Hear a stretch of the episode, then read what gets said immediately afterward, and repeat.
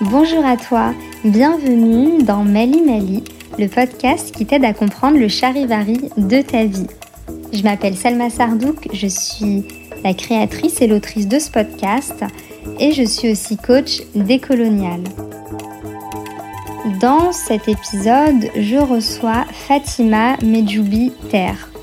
Fatima, elle est coach et inventrice d'une méthode de coaching ludique qui s'appelle Joue ta vie c'est une méthode de coaching qui euh, se pratique avec un jeu qui est génial.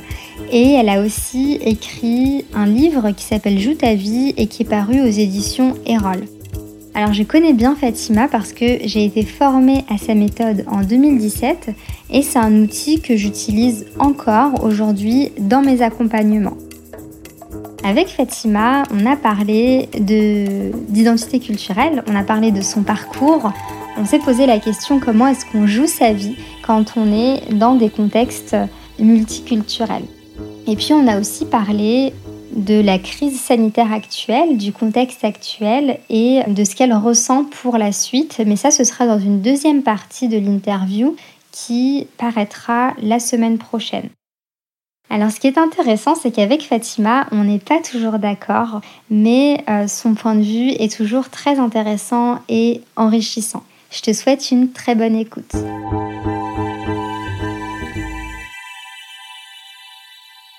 Bonjour Fatima. Bonjour Selma. Comment ça va? Ça va bien, ça va et toi? Ça va très bien, merci. Euh, merci d'avoir accepté cette interview. Est-ce que pour commencer, tu pourrais te présenter en quelques mots? Oui, oui, avec plaisir. Euh, donc, je suis Fatima Medjoubiter. Je suis coach professionnel, coach de vie, certifié en France et aux États-Unis, experte en thérapie brève, euh, médium également, et auteur du jeu et du livre Joue ta vie. Merci. Comment est-ce que tu définirais Joue ta vie? Tu as dit que c'était un jeu et un livre. Oui, c'est une méthode de coaching en fait que j'ai créée en 2016 et euh, qui permet en 50 minutes chrono euh, de pouvoir s'épanouir et atteindre son septième ciel. Voilà, je le définirais comme ça. Waouh, super. C'est un jeu, c'est un jeu dans la mesure où c'est un outil professionnel pour euh, les coachs, les psychologues, les thérapeutes, les managers, etc. Et c'est un livre de développement personnel qui inclut aussi la méthode de coaching Joue ta vie, qui est donc destiné au grand public et publié chez Erol. Ok. Et comment comment c'est né cette méthode, la méthode Joue ta vie? Euh, comment c'est marrant, on me pose toujours cette question. Et à chaque fois, je me dis, je devrais être plus préparée pour répondre à cette question. c'est parce que, en fait, euh, c'est un processus de sérendipité. Euh, C'est-à-dire qu'au départ, je cherchais pas du tout à créer cet outil-là, je cherchais à créer autre chose. Et puis, il se trouve que je cherche à créer un jeu de développement personnel, en fait qui explique davantage ce qui est dans mon livre, mais c'était beaucoup trop compliqué. Et puis finalement, c'est devenu un jeu de coaching euh, alors que je m'y attendais absolument pas. Voilà, et donc c'est arrivé en Californie en 2015 à Los Angeles. J'ai eu cette révélation, cette illumination qui m'a permis de créer cet outil euh, que j'ai ensuite proposé au public français et qui a cartonné dès le début en 2016. Et c'est à cette époque qu'on s'est rencontrés d'ailleurs. Tout à fait, oui. tu, tu fais partie des, pionniers, des premiers euh, qui se sont intéressés à la méthode Joue ta vie. Je crois que j'ai participé à la deuxième euh, euh, formation que tu avais, avais, proposée. Oui. Mmh, tout à fait. Oui, parce que je forme des, des coachs, des, professionnels de l'accompagnement et de l'éducation. Je les forme à l'utilisation de la méthode. Euh, et effectivement, tu faisais partie de la deuxième promo de personnes, coachs qui ont été certifiés Joutavi. Ouais, c'est et du coup, il y a eu une, grande évolution dans la communauté Joutavi depuis que, que j'ai été formée. Et je suis super heureuse en fait de voir comment, euh, comment ça évolue et comment aussi toi tu évolues euh, au sein de, au sein de ce projet. Ouais, je te remercie. Bah oui, c'est un jeu interactif, hein, donc on évolue tous ensemble. Je forme et en même temps que je forme, je grandis grâce aux personnes, euh, à mes élèves. Et, et aujourd'hui, c'est vrai que la méthode est bah, un peu partout dans le monde, puisqu'on a des coachs certifiés Joue ta vie, pas seulement en France, mais aussi aux États-Unis, au Canada, en Italie. On a une très grande communauté en Suisse. Euh, en Belgique. Voilà, donc euh, ça grandit, ça grandit. Tu parles de, jouer sa vie. Ça veut dire quoi, jouer sa vie? Ça veut dire plusieurs choses. Euh, ça veut dire être acteur de sa vie. Et ça veut aussi dire être capable d'oser être soi, relever le défi d'être soi et prendre le risque de vivre et d'être heureux. Parce que c'est un vrai défi que d'oser être soi dans ce monde, hein, être soi vraiment à part entière. Et c'est un vrai défi de vivre, de vivre pleinement sa vie euh, sans se soucier des candidatons ou sans se soucier bah, des problèmes que l'on peut rencontrer, des obstacles sur notre chemin pour pouvoir euh, s'épanouir pleinement. Donc voilà, ça veut dire ça, être acteur de sa vie, prendre le risque de vivre et d'être heureux. Est-ce que toi, du coup, tu as joué ta vie en, créant cette méthode et en, lançant ce jeu et, euh, et ce livre? Ah oui, oui, complètement. Ah oui, parce que déjà, quand j'ai créé la méthode, j'ai investi toutes mes économies dans l'auto-édition de l'outil, le jeu Joue ta vie. Euh, parce que je me suis pas en fait, euh, j'ai pas, pas vraiment cherché à le faire publier par un éditeur. Donc j'ai investi toutes mes économies dans ce projet. Et euh, c'était un vrai pari, puisque je n'avais que ça. et ça, a réussi. Et ensuite, j'ai joué ma vie quand j'ai dû écrire le livre, parce que c'était, je rêvais d'écrire un livre, mais on n'est pas écrivain. Ça s'apprend, en fait. Et ça a été un très gros travail. Et puis, c'était un gros risque que je prenais, parce que je me révélais en fait dans le livre et je révélais en particulier euh, ma dimension un peu euh, visionnaire de, mon identité de mon, et puis le, parcours un peu extraordinaire entre guillemets que j'ai eu dans le sens où euh, j'ai vécu des événements extraordinaires liés au divin, paranormaux entre guillemets. Dans ton livre, tu parles de ce que tu appelles le jeu sacré de la vie. Mhm. Et tu fais le parallèle entre euh, les cinq niveaux du jeu secret de la vie et euh, du jeu sacré de la vie, pardon, et ton parcours personnel. Euh, et du coup, à un moment, tu parles de l'influence de la société française sur toi. Mhm. Et là, je vais te citer. Tu dis Je me suis sabotée en me laissant influencer par la pression de la société française et parce que je pensais devoir être. Comment est-ce que tu t'es libérée de cette pression sociétale? C'est un pays qui m'a libérée. c'est un pays, en fait. je me suis libérée aux États-Unis. Euh, en fait, l'environnement dans lequel on évolue a un véritable impact sur nous. Donc l'environnement au sens culturel hein, a un véritable impact sur nous, sur qui nous sommes, sur notre identité. Et c'est vrai qu'aux États-Unis, j'ai euh, eu la possibilité d'oser être moi, vraiment. J'ai eu la possibilité d'être de pouvoir rêver, chose qu'on nous interdit de faire en France. Euh, j'ai eu la possibilité d'être ambitieuse aux États-Unis, chose qui est plutôt mal vue en France. Euh, j'ai eu la possibilité de prendre des risques aux États-Unis, de vraiment donc jouer ma vie au sens propre du terme, hein, comme j'ai expliqué, alors que c'est plutôt mal vu en France, on nous incite plutôt à jouer petit.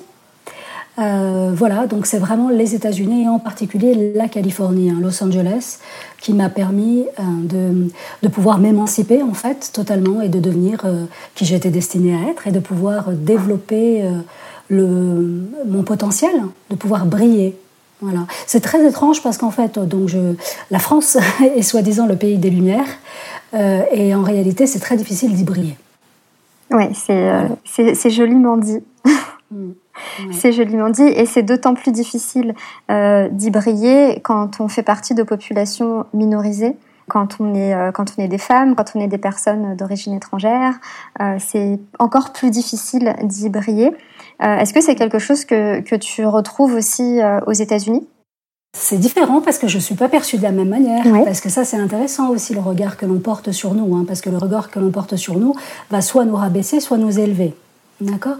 Donc évidemment, je m'appelle Fatima Medjoubiter, Fatima Diana Medjoubiter. D'accord? Donc évidemment qu'en France, on me voit, on me perçoit comme une Française d'origine maghrébine. Donc ça a plutôt tendance à me rabaisser.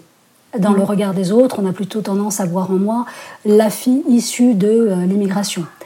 Euh, aux États-Unis, donc l'immigration maghrébine, qui n'est pas bien vue, pas bien perçue euh, en France, pas perçue comme une richesse en tout cas en France.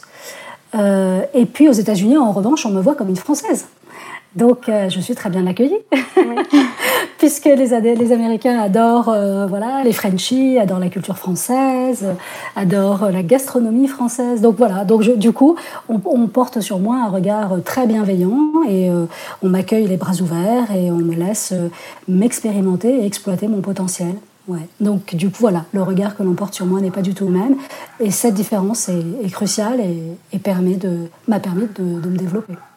Je suis, d'accord avec toi, c'est super. Et je pense que beaucoup de, des auditrices du podcast se retrouveront un petit peu dans ce que tu dis. Euh, parce que j'ai euh, beaucoup de personnes qui sont euh, euh, françaises d'origine maghrébine ou qui sont euh, maghrébines euh, de, qui habitent euh, au Maroc, en Algérie, en Tunisie, mmh. qui m'écoutent. Mais il y a aussi beaucoup de, de, de, personnes qui sont à l'étranger, donc des personnes qui sont afrodescendantes, mmh. nées en France ou en Suisse ou peu importe, et qui, ont, qui sont allées aux États-Unis ou en Angleterre ou en Espagne, par exemple.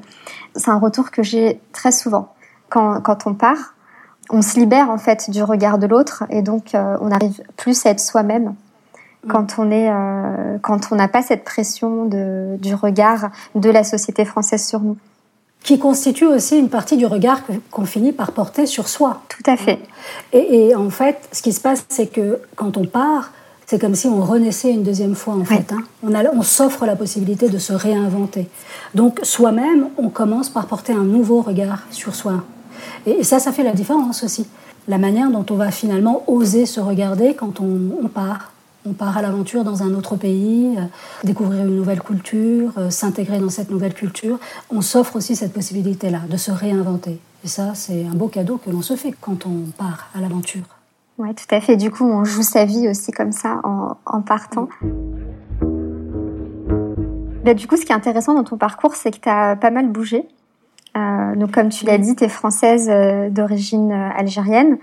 Et euh, du coup, tu as vécu, donc dans ton livre, hein, tu t'en parles en Italie, en France. moi, depuis que je te connais, depuis que je te connais, je crois que tu as vécu. Quand je t'ai connue, tu habitais déjà en Californie. Ensuite, tu as déménagé en Suisse. Ensuite, tu es retournée aux États-Unis. Pour toi, comment est-ce que on joue sa vie dans un contexte migratoire? Excellente question que je ne me suis jamais posée. Donc, euh, il va falloir que je réfléchisse euh, quelques secondes pour te répondre. Euh, déjà, je suis un pigeon voyageur, ça c'est évident, c'est rigolo parce que les gens ont du mal à me suivre et me disent Mais t'es où là actuellement? T'es dans quel pays?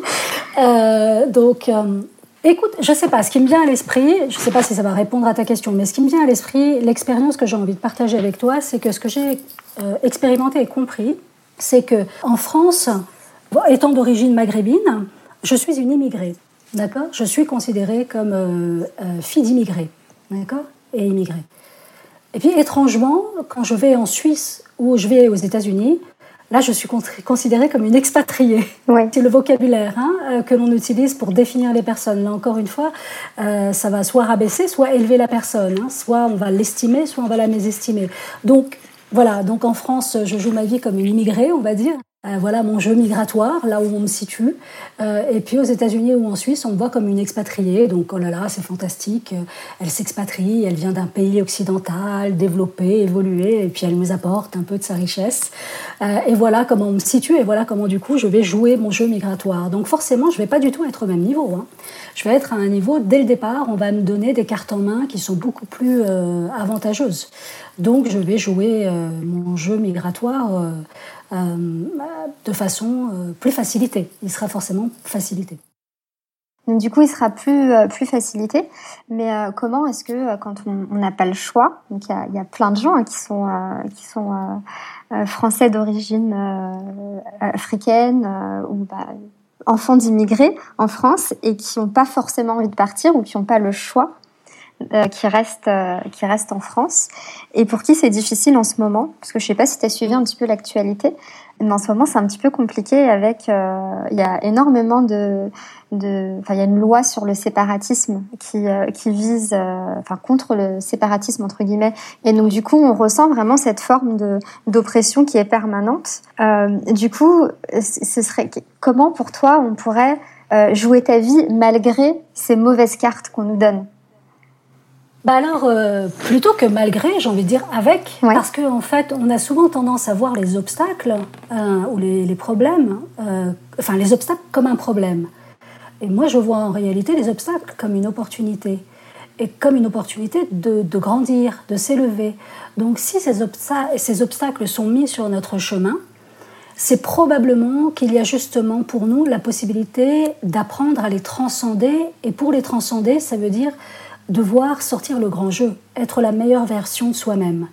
Donc, en fait, ces obstacles ne sont qu'une opportunité, une occasion pour les musulmans ou la communauté musulmane de pouvoir effectivement montrer à quel point elle peut être brillante, à quel point elle peut être euh, se faire respecter, euh, à quel point elle mérite d'être respectée. Mais dans ce cas, ça nécessite de pouvoir euh, oser être soi, comme je le fais par exemple moi-même. Tu sais, le livre Joue ta vie, j'étais pas obligée de le signer Fatima, hein, mais Jupiter. Hein. Je pouvais très bien choisir soit un pseudo, on a le droit, les artistes, hein, les auteurs, et sinon je pouvais très bien en fait choisir de m'appeler Diana, mais Jupiter. Parce qu'en fait, moi, j'ai toujours été toute ma vie appelée euh, Diana. C'est mon deuxième prénom.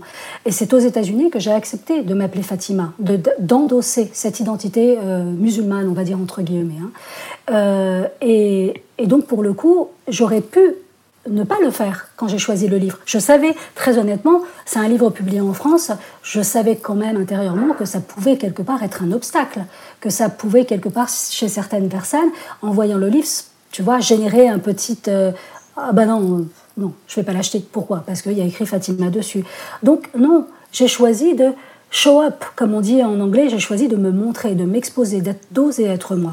Donc je pense que l'obstacle est une invitation à nous pousser dans nos retranchements pour oser enfin être la meilleure version de nous-mêmes, oser assumer qui nous sommes, et dans ce cas-là, ne pas prendre comme prétexte euh, nos origines ou nos limitations sociales, socio-culturelles, comme étant un prétexte pour ne pas euh, exister ou pour ne pas briller, pour ne pas venir enrichir la société euh, du jeu qui est le nôtre.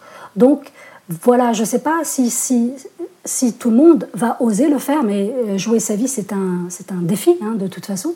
Mais en tout cas, c'est moi, c'est l'invitation que je ferai dans un contexte comme celui-ci, euh, puisque c'est celle que moi, c'est le pari que j'ai relevé. C'est vraiment, ben, au contraire, cet obstacle est là pour te dire, vas-y, montre-toi, montre à quel point tu es brillant, montre à quel point, en fait, cette loi ou cette façon de te percevoir n'est ni fondée ni juste. Donc c'est à nous d'amener de l'équité, de la justice là-dedans, en étant qui nous sommes. Et ça veut dire que on ne doit pas, encore une fois, tu sais, si tu prends l'exemple de Barack Obama, euh, Michelle Obama, euh, je veux dire que si elle avait pris comme prétexte euh, aux États-Unis, hein, on connaît le problème de la, voilà, le, problème qu'on a en France avec la culture musulmane. Aux États-Unis, ils l'ont avec les Afro-Américains, d'accord? Je veux dire pour, pour, te donner le même niveau en, de, de dureté de la situation. Bah, Michelle Obama, si elle s'était arrêtée à ça, elle serait jamais devenue euh, First Lady. Euh, donc, à un moment donné, c'est à nous aussi de ne pas prendre comme prétexte euh, le contexte ou les obstacles pour se saboter. Parce qu'il y a la tendance chez l'être humain à se saboter, à saboter son potentiel. Du coup, cette tendance, ça, ça vient d'où? Mais c'est le principe même de la vie, en fait. C'est-à-dire que si tu veux, c'est le principe du jeu sacré de la vie. On est là justement pour apprendre, jouer et grandir, pour être à la fin, pour être nous-mêmes. Donc ça passe par étapes.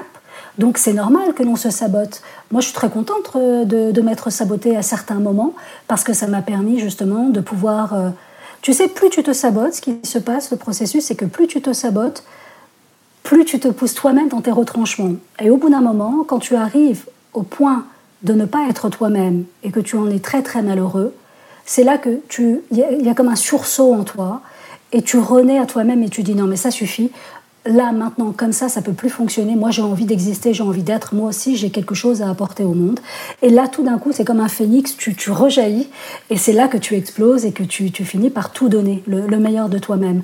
Donc, se saboter, en fait, c'est un processus normal, naturel, d'évolution dans le développement personnel euh, de, de chacun. Donc, il n'y a pas de mal à se saboter.